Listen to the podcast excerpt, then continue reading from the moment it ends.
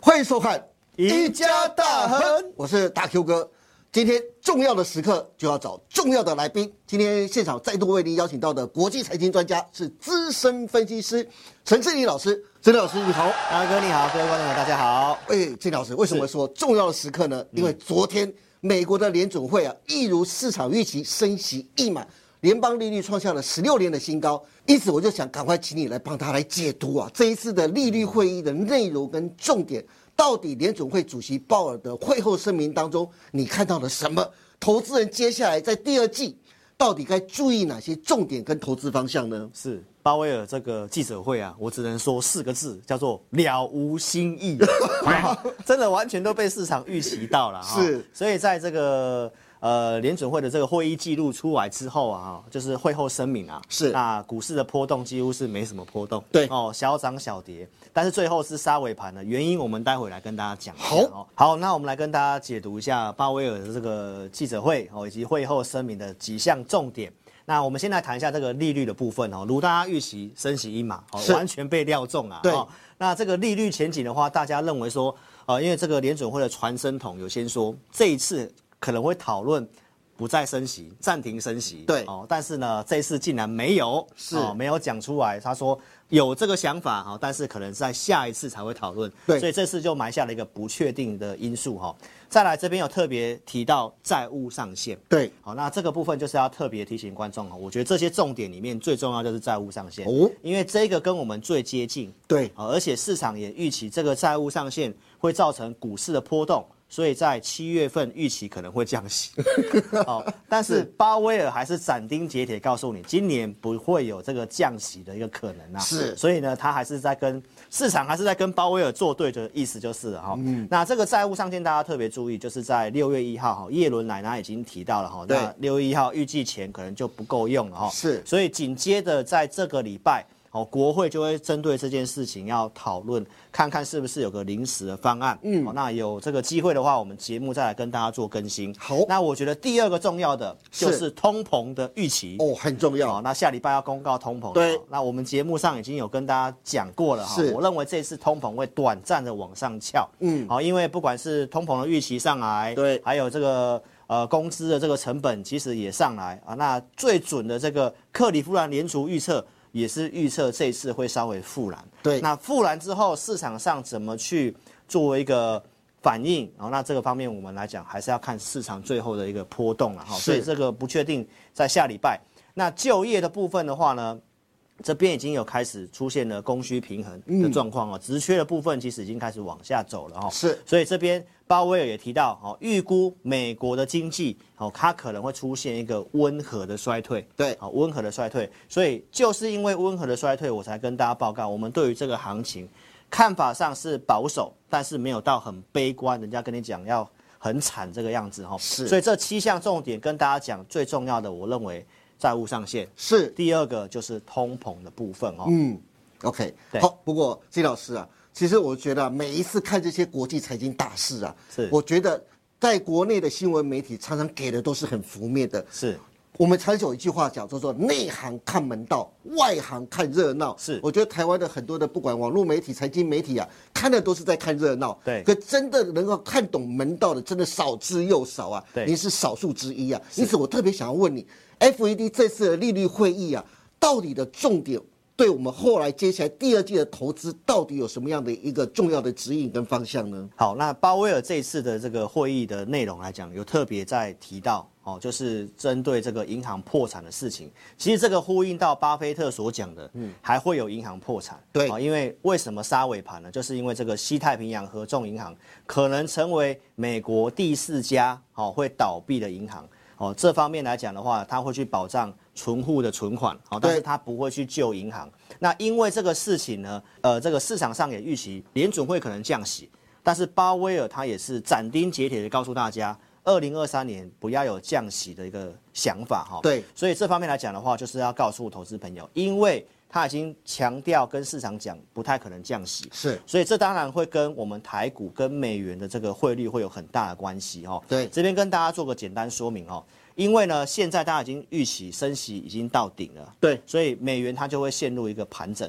那 QT 也是继续的，对然后也跟你讲到今年不会降息，是所以美元在这个地方它要破一百块。可能不太容易，嗯，好，对但是呢，升息毕竟也到顶了，是美元要大喷大涨也不太容易，是除非发生风险。所以，既然如果美元是走一个盘整的话，对于我们亚洲新兴市场国家来说的话呢，我们的台币汇率要大升也有困难，也对，要大贬好像也不容易，是所以这方面就会影响到外资在台股的进出。所以我们认为第二季来讲的话，台股的行情完全要靠内资，哦，对，就是因靠为内资了。，对，因为外资可能不会有太大的动作的买卖，是所以从最近的这个成交量，大家也可以看到，就是量缩在两千亿这附近，是而且全指股、电子股这个产业讯息方面，我跟大家做过一些说明了哈，就是跟大家报告一下，电子股的这个从台积的法说会就提到了，是这个整个库存的调整从第二季延到第三季，嗯，所以这整个第二季的操作，我认为可能要稍微保守一点点，是但是在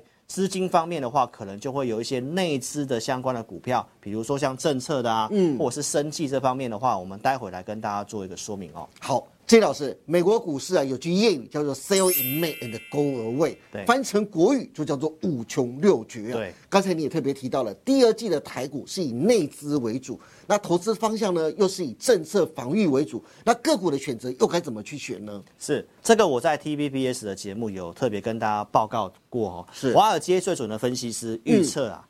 美国的衰退日期就会在五月二十三号。五月二十三，对，因为过去的按照殖利率的统计是哦倒挂之后可能六个月或十一个月。嗯，那细节我今天不重复哈、我就跟大家报告一下。我刚刚讲到这个他们的消费的部分是在淡季，其实也反映在他们的一个进口消费品的进口的数字。既然同比下降是高达了负的百分之二十点六，是这个数字它其实已经创下了金融海啸以来最大的降幅。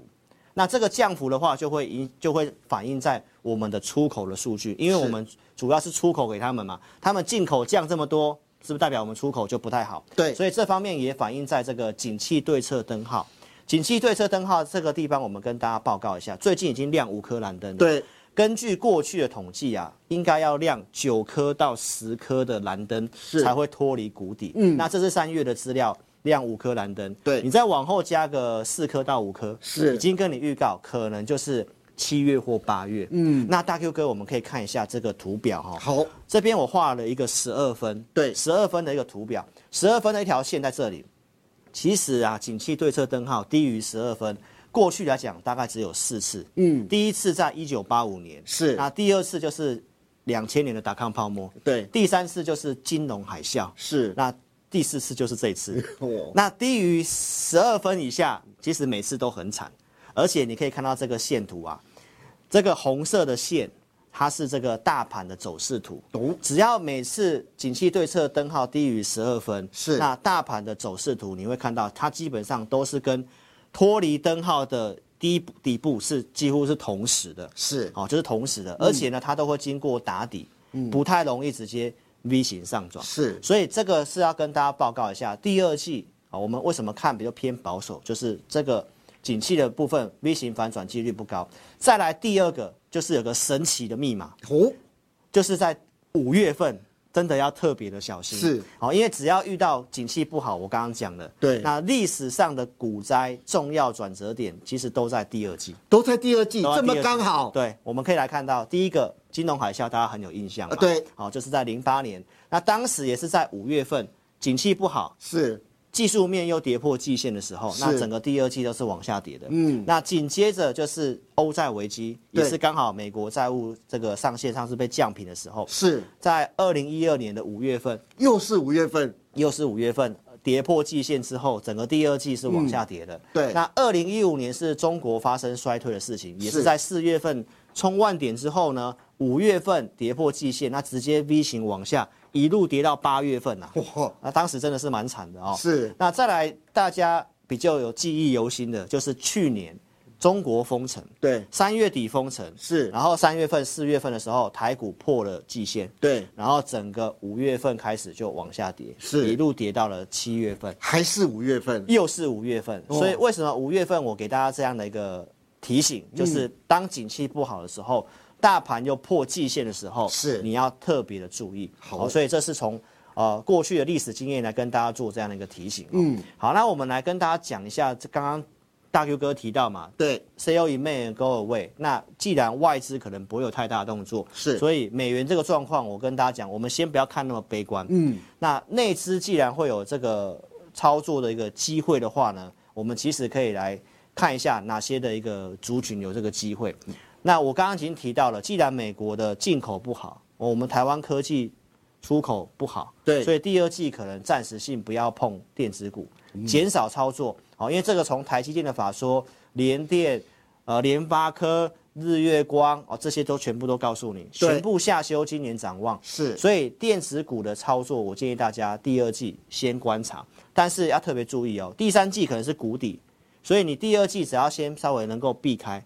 第三季或许你有抄底电子股的机会。是所以第二季做什么呢？就是要做一些政策相关的一个股票哈。哦，所以我们来跟大家报告一下，既然内资的行情啊，是第二季内资的行情，行情偏震荡的话，会比较做一些比较保守性的，像生技股，我们有机会来跟大家谈。我们对今天主要谈的是在这个政策相关的，比如说像太阳能。风力发电或者是储能相关的这是个相关的一个个股哈，所以我们这边特别帮大家挑了三档股票，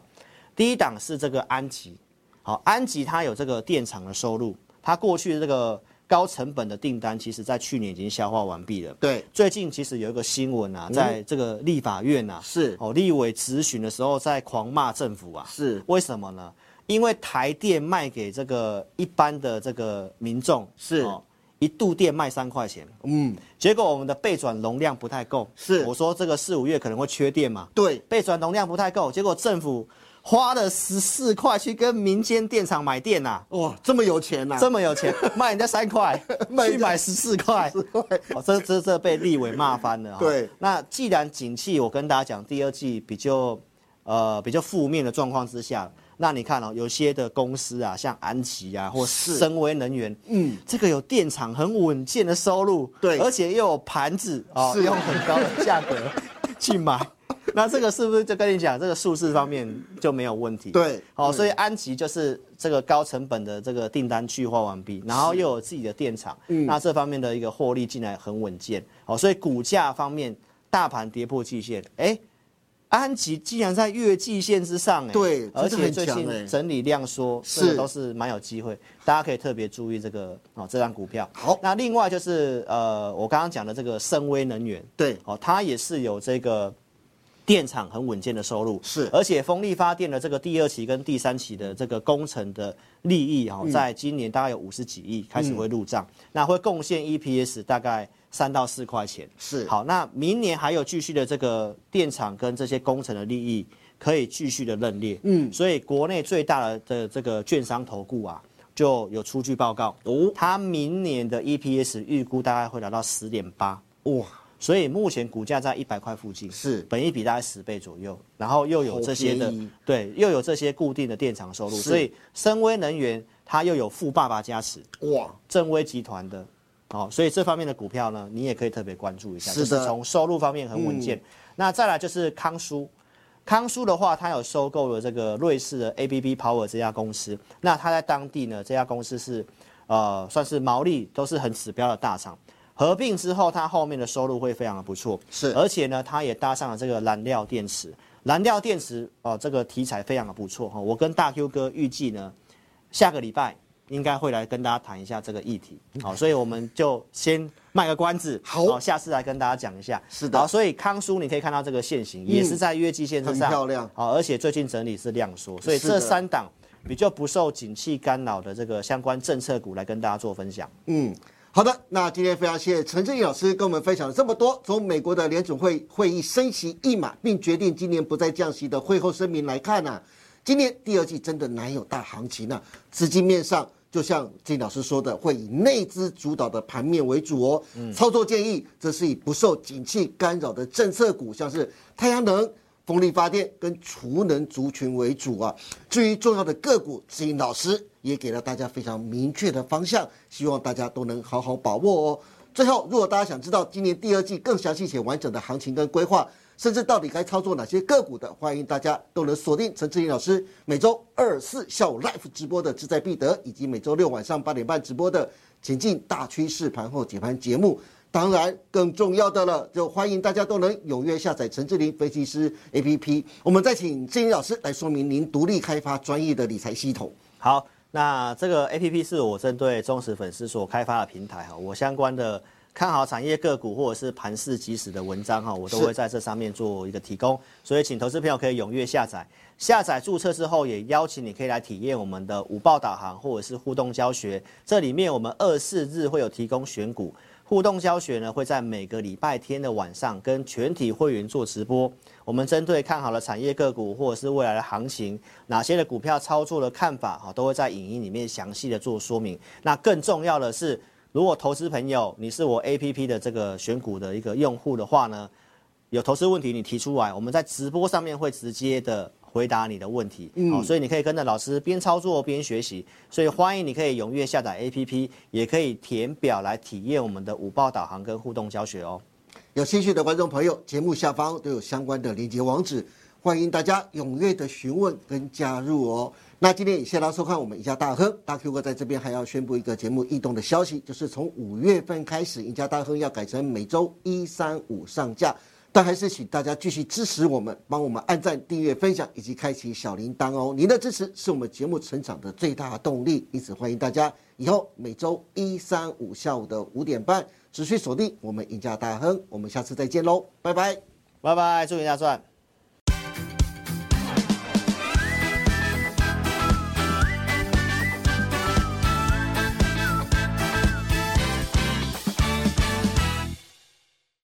本公司所分析之个别有价证券，无不正当之财务利益关系。本节目资料仅供参考，观众朋友请勿看节目跟单操作，应独立判断、审慎评估并自负投资风险。